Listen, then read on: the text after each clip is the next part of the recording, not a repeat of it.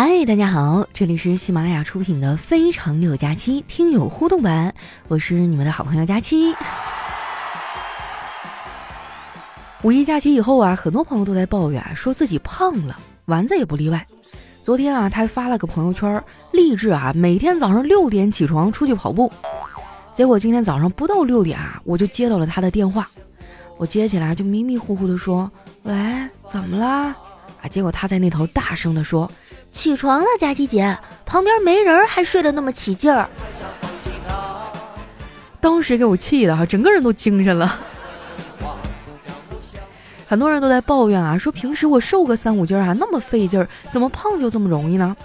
我觉得啊，可能这都是一些临时的水标啊，因为过节的时候难免要大吃大喝嘛，高油高盐啊，可能还会喝点酒啊，那多半是水肿啊，稍微控制控制饮食，锻炼两天，可能就回来了。如果你实在不行的话，你也早上起来出去跑一圈试试看啊！健康最重要哈。那接下来时间呢，分享一下我们上期的留言。喜欢我的宝贝儿啊，记得关注我的新浪微博和公众微信，搜索主播佳期。那首先这位呢叫撒哈拉的小丑鱼，他说：“佳期啊，减肥不用那么痛苦，饿得挠墙，你可以吃水煮蛋啊，吃欧包啊，喝脱脂牛奶或者植物奶，不那么痛苦啊，才能坚持下去。”可是我觉得吃水煮蛋、喝脱脂奶就已经很痛苦了呀。下位呢叫凯文，不说了。他说：“佳琪你好，我是你的粉丝。看到有些人调侃你啊，我实在是很不舒服。在我的心里，你是一个善良、为了目标不断努力的人，我会一直支持你的。所以你可以给我磕个头吗？我希望你不要不识抬举。真的吗？你确定？”我跟你说，我有只有在上坟的时候才给人磕头。下位呢叫高新瑞，他说，在一个中午啊，我们学校准备考试，老师发完卷子以后呢，就发现小明一直看着自己。过了一会儿啊，老师说，考试只剩二十分钟了啊，但是小明呢还在看着他。老师没办法，只好问他，你怎么了？为什么要看我啊？然后小明默默地说，老师。我我没有卷子。下位呢叫给佳期抠脚的大叔，他说一个老人啊买了一辆低座安全的小摩托车，但是呢他最多只敢骑到每小时二十公里，因为有一次啊他试过真正的摩托车，一启动就冲进了人家的栅栏，撞断了好几根肋骨，住进了医院。当大夫啊给他看那个胸廓 X 片的时候，这老头大声的喊道。不错不错啊，这个栅栏板看得很清楚。哎，怎么看不到摩托车呢？现在大街上就有很多那种老年人的代步车哈，我甚至还给我爸买了一个，三个轮儿，哎，特别稳当，然后后面有个杆儿，往出一拉还能装行李，可威风了。就走在路上，好多老头都问他。下位呢叫 Thank you 啊，他说有一个牙科医生第一次给病人拔牙，哎，心情非常的紧张啊。他刚把牙齿拔下来，不料手发抖，这个牙齿啊掉进了病人的喉咙。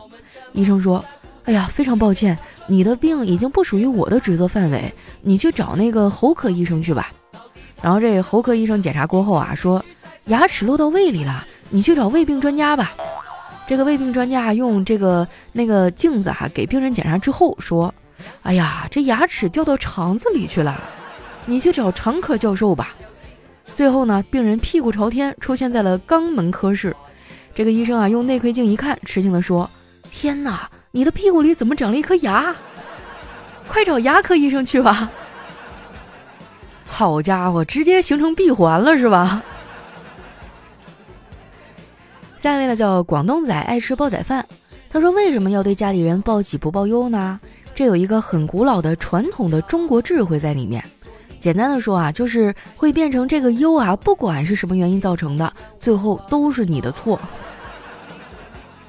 对呗？你说妈，我牙疼，我让你不要熬夜玩手机，你看上火牙疼了吧？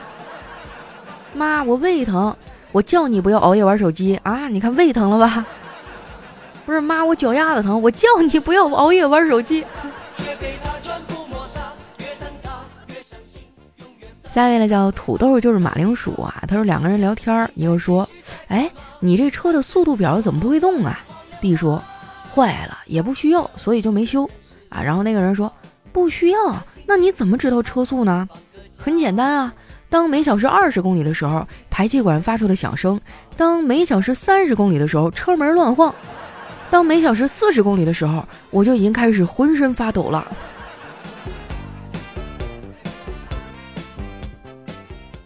下面呢叫总结六个点。他说一个跑车啊撞倒一哥们儿，车主下车以后愤怒地说：“我车子开过来，你为什么不躲呀？”被撞那哥们愣了，车主看他没反应啊，又重复了一遍。只见这哥们怒了，爬起来就冲车主的下巴一个勾拳，并大声质问：“看见我的拳头过来，你为什么不躲啊？”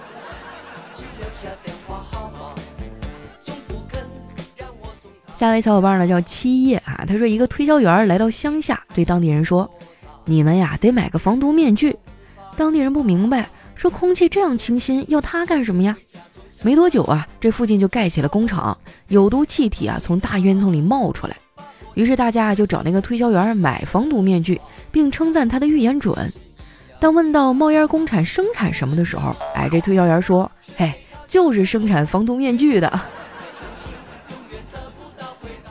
下面呢叫我是勤劳的小蜜蜂啊，他说石阶问佛像，我们都是石头，凭什么你受人膜拜，我却遭人践踏呀？佛像嗤笑道：“你只挨了四刀就成了石阶，我却挨了千刀万剐才有了现今的模样。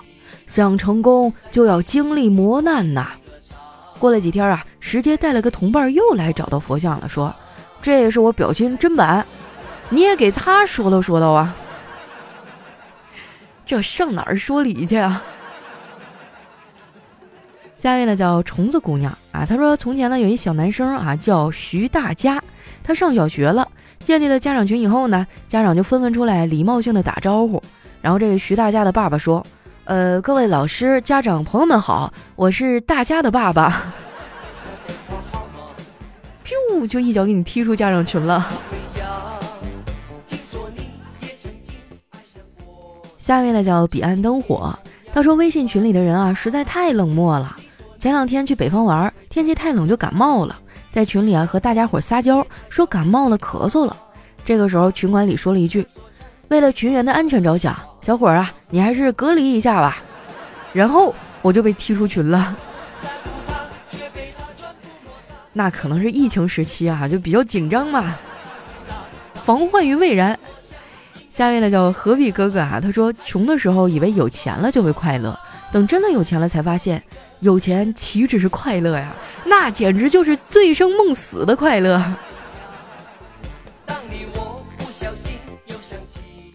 下面呢叫大姚啊，他说饭后呢和老婆去逛夜市儿，遇到一个同事啊提着一大袋的橘子，我就要了三个，然后呢老婆在旁边一直说啊我脸皮太厚了，恬不知耻之类的。因为鞋带有点松嘛，我就让老婆帮我拿着橘子，低头系鞋带儿。等我抬起头啊，这货已经把三个橘子都吃完了，还一边抹嘴巴 一边说是真甜。下一位呢叫曹操观小桥流水，他说儿子啊趁我上班，居然偷偷去河里游泳，差点淹死，幸好被隔壁王叔叔给救了。我闻讯赶过去啊，上前就是一顿臭骂。你这个混蛋，怎么可以这样？要是你淹死了，我怎么办呀？儿子见我情绪有点激动，小声的劝说道：“爸，你别怪王叔叔了，他毕竟救了我。”哎，这画风多少是有点不对呀。下面呢叫加油奥利给。他说逛商场，一个大妈拉着我说：“闺女儿，我想给我闺女买件衣服，我看你跟我闺女身材差不多。”你替她试试呗，看着大妈恳切的眼神啊，我只好答应。然后呢，跟着大妈来到了一家孕婴专柜。嚯，那你也是个胖妞啊！下面呢叫佳期的雨熙，他说野外生活啊没有那么辛苦，我和朋友正在体验啊。前天没食物了，他说出去打猎，今天回来给我看他一箭射死的两盘葱爆羊肉，生擒的十个小笼包。活捉的西红柿鸡蛋汤，还有一锅猪肉炖粉条，也掉进了他设的陷阱里。哇，真的太厉害了！哇，这些东西不亲自送到门口都有点说不过去啊。下一位呢叫默默啊，他说饭局里的潜规则一，提前一天预约那是真请你，提前半天约你啊你是作陪，上菜了才请你，那你就是凑数的。二，一请就来爽快，三请才来摆谱，怎么请都不来原则，不请自来蹭饭。三。一周一饭局啊是正常人，一天一饭局呢是大红人，一天三饭局呢是交际花，一天 N 饭局啊是饭店的工作人员。哎，我觉得第一条真的挺有用的哈，就是那种临时叫我去吃饭的，我现在一般都不去了，除非就是说关系特别好，不然那种当天啊打电话说哎出来玩啊或者怎么怎么样，我就会觉得有一点点的反感啊，因为。大家都是成年人嘛，每天要工作，有各种各样的事情啊，怎么可能时时都恰巧有空呢？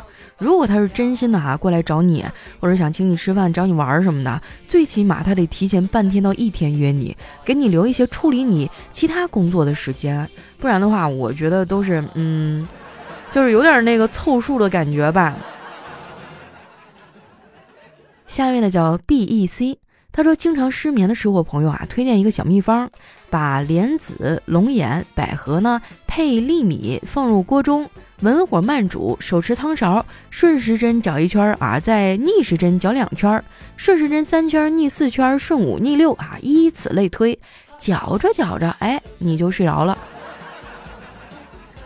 这不太合适吧？就站着在灶台旁边也能睡着。”来看一下我们的最后一位哈，叫爱佳期呀哈哈。他说今天要去乘电梯，电梯里啊只能坐十一个人。当时电梯里面有十个人啊，我在这个电梯门口迟疑了一下，还是走了进去。进去以后，电梯就响起了超载警报。哎，我心里装着佳期这件事儿是再也藏不住了。哎呀，感觉有被撩到啊，不知道是不是在打嘴炮。我发现现在很多人最擅长的事儿啊，就是撩完就跑。太过分了啊，这大概就是我一直单身的理由吧。哎呀，这个说出来都是泪啊，我就不展开了。那今天咱们的节目呢，就先到这儿。喜欢我的朋友啊，可以关注我的新浪微博和公众微信，搜索主播佳期就可以了。我是佳期，我们下期节目再见。